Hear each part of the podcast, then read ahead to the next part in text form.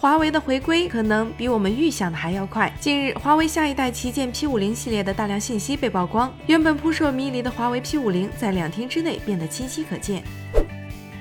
华为 P50 流传最广的消息，莫过于全新机身设计。作为华为双旗舰序列中调性偏向时尚的产品线，华为 P 系列从一开始就无比强调档次感。从 P7 的极致轻薄到 P10 的多色金属，再到 P30 的天空之镜，P 系列一直是华为手机设计的门面。根据 Guardian Jar 曝光的机身正面照，P50 依旧分为普通版、Pro 版和 Pro Plus 三个版本，机身尺寸分别为6.1到6.2英寸、6.6英寸和6.8英寸，屏占比相。较 P40 有所提高，随着机身尺寸加大，P50 的屏幕曲率也跟着升级，普通版为微曲屏，P50 Pro 与 Pro Plus 均是曲面屏，P50 Pro Plus 还延续了四曲满一屏设计，流出的机身尺寸为一百五十九乘七十三乘八毫米，相较 P40 Pro Plus 薄了一些，曲率还不是 P50 的提升重点，药丸屏消失才是最大的惊喜。前代产品在前摄像头上额外配置了一枚景深摄像头加红外传感器，导致屏幕开孔变大。劝退了一批颜值控，但在曝光的 P50 设计图上，药丸屏设计没有出现。博主 Verse HQ 泄露的渲染图也暗示了这一点。缩小开孔面积是件好事，华为取消景深摄像头的动作，却不禁让人担心 P50 的自拍效果。不过单摄像头未必就不能拍出好照片。三星 S20 Ultra 就采用了单摄像头居中设计，通过四合一等技术，成功模拟出不同焦距下的人像效果。至于硬件级前置虚化功能，华为可能会用算法弥补。除了前面版的改动，华为也变更了 P50 后置摄像头的排布。据 SlashLeaks 曝光的真机谍照显示，P50 后摄像头将从麻将牌转成长条状。这张谍照却显示 P50 前摄像头在左上角位置，和我们目前掌握的大多数资料冲突，不排除 P 图的可能。说到摄像头，P50 的拍照能力也是值得期待。据传，华为将进一步提升变焦性能，并消除华为手机在视频拍摄方面的弱势。Mate 40主摄中舍弃的光学防抖可能会被 P50 重新捡起。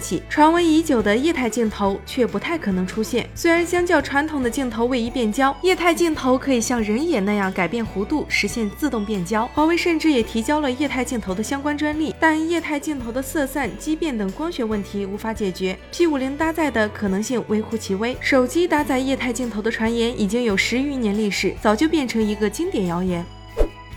根据博主数码闲聊站的消息，华为入网了一款最高支持一百三十五瓦快充的充电头，有可能就是 P50 系列的附赠充电头。尽管华为在二零二零年并未大肆宣传快充，可从技术角度来看，P50 支持百瓦快充的可行性很高。此前，华为在单电芯上实现六十六瓦快充，这说明华为的电池技术能让单电芯电池承受更高的功率输入。而在六十五瓦区间，友商几乎全部采用多电芯方案，多个电池同时充电，提高速度。到了一百二十瓦的领域，各大品牌为了提高快充功率，都免不了对电池和电路做深度的技术改造。多吉尔、高倍率电池、三电荷泵并联等技术应运而生。华为只需将成熟已久的多电芯技术应用，就能达到百瓦级快充。当然，散热要求也会改变电荷泵与电池的设计，但难度不一定像友商那么大。